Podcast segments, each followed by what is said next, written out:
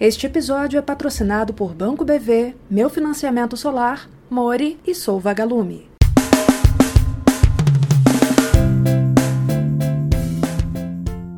Olá pessoal, bom dia, tudo bem? Sexta-feira, 29 de abril de 2022. Eu sou Rodrigo Polito e este Minuto Megawatt, transmitido todos os dias às 9 da manhã em live no Instagram e disponível depois em podcast nas, nas plataformas de streaming, com os assuntos, né, os principais assuntos do dia e o destaque da agenda né, do dia no mercado de energia.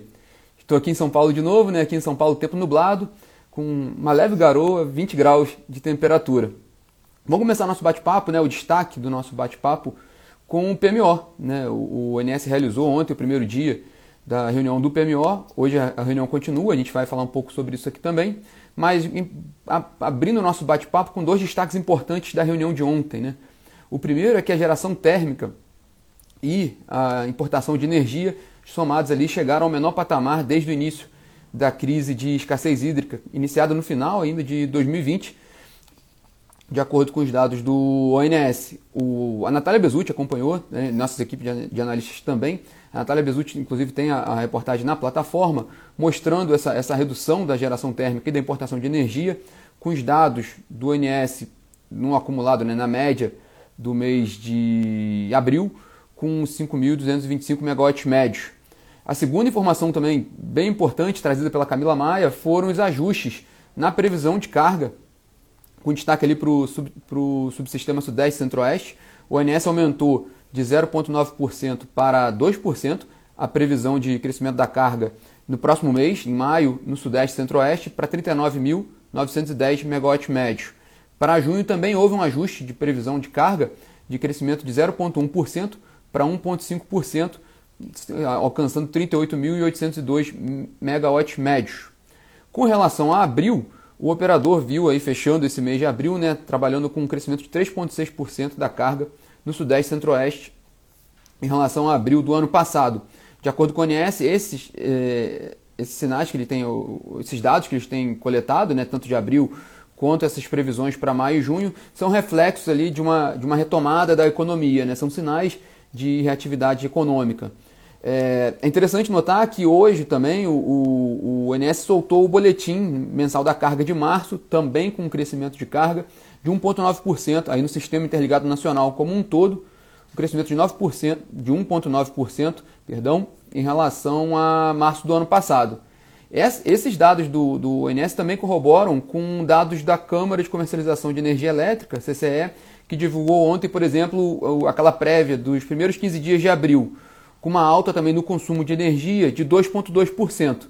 De acordo lá com os dados da CCE, no mercado regulado, inclusive, teve alta de, de consumo de energia de 1,3%, considerando novas cargas e também efeito da geração distribuída, GD.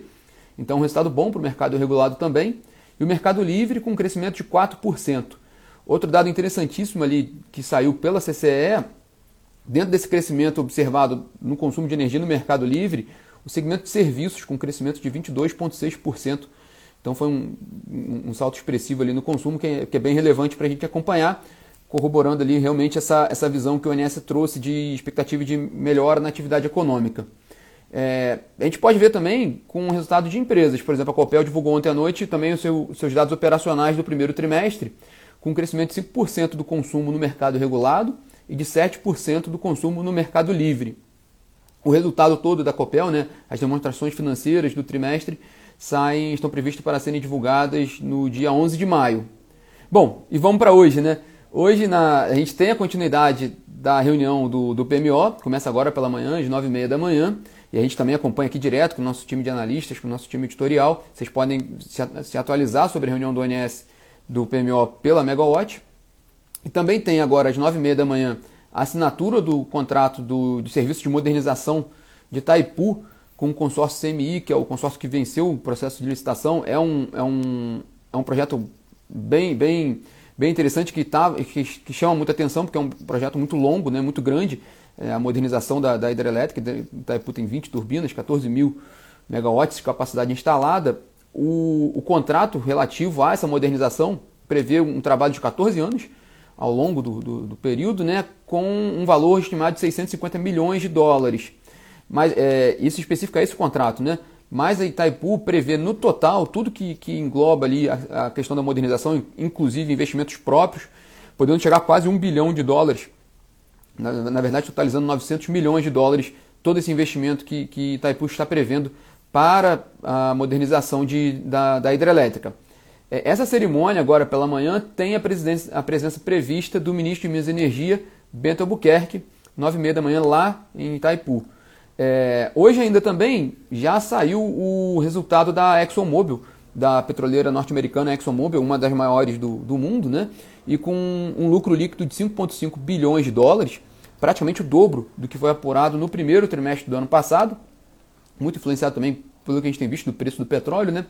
Mas se a gente comparar, por exemplo, o resultado da Exxon do trimestre, do primeiro trimestre com o quarto trimestre do ano passado, houve uma queda de 38%, e dentro do resultado da Exxon, a, companhia registra ali perdas de 3,4 bilhões de dólares relativas à, à saída né, da companhia de um projeto de exploração e produção de petróleo e gás no oriente da Rússia, na, na área oriental da Rússia, já como uma reação às já com reação à, à, guerra, né? Uma, como medidas de sanção. É, a, a, gente, inclusive, quando houve essa decisão, a gente também comentou aqui e também publicou no portal, né, no nosso site, sobre essa decisão da Exxon de abandonar o projeto. O que ela faz é, não é não é única, né? A gente comentou ontem aqui, quem assistiu um minuto ou ouviu pelo podcast, é, a gente comentou sobre o resultado da Total, também com a, mesma, com a mesma situação, um resultado bom por causa do preço do petróleo, mas também registrando perdas com as operações na Rússia. E a tendência é a gente ver esse, esse, essa, esse aspecto nos outros resultados das outras companhias é, petroleiras ao longo ali do, desse, dessa, da divulgação dos balanços. Né?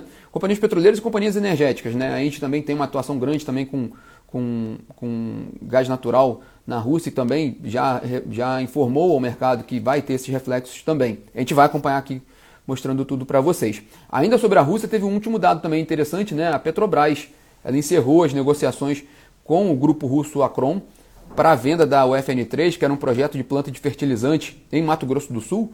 Né, o projeto estava muito bem, a, a, a negociação estava bem encaminhada para os trâmites finais, mas foi, foram encerrados. A Petrobras informou ontem. Né, essa planta tem uma, uma situação muito específica, né, é um projeto ainda inacabado.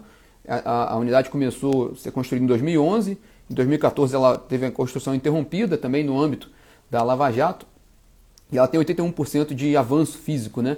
E a Petrobras incluiu ela no plano de investimentos, decidiu de fato se desfazer desse ativo. Estava avançando com, com o grupo Acron, é, foi, foi cancelada, né? não, não chegou a um consenso no, no fim. É, a Petrobras não, não disse qual. É, quer dizer, ela até deu uma, uma, ela justificou essa decisão, né? Ela não relacionou com a guerra na Rússia, né? O, a informação oficial da Petrobras sobre essa desistência dessa negociação com o grupo Acron foi porque o, o, o grupo havia tinha feito um novo, um novo plano de negócios para a unidade e que não estava em linha com o projeto original, o que, segundo a Petrobras, impossibilitaria ali determinadas aprovações governamentais necessárias para a continuidade do, do negócio. Então ali ela, ela encerrou o, o acordo com a Acron e o que acontece é que a Petrobras mantém o interesse de venda nesse ativo e pretende reiniciar o processo de venda já no mês de junho. Então eu te acompanho isso também. É, essa semana a Petrobras teve dois anúncios importantes né, de venda de ativos, um de uma unidade química lá em Camaçari e o outro agora né, do campo de Abacora Leste para PetroRio, né, um, um, campo bem interessante, bem, bem importante né, do portfólio da Petrobras, que a PetroRio vai praticamente dobrar de tamanho com, com essa aquisição também. É, todos esses detalhes também estão todos na plataforma para quem quiser ter mais informações. Bom, pessoal, esses são os destaques dessa sexta-feira. Tenham todos um ótimo final de semana e semana que vem a gente está de volta aqui. Tchau, tchau.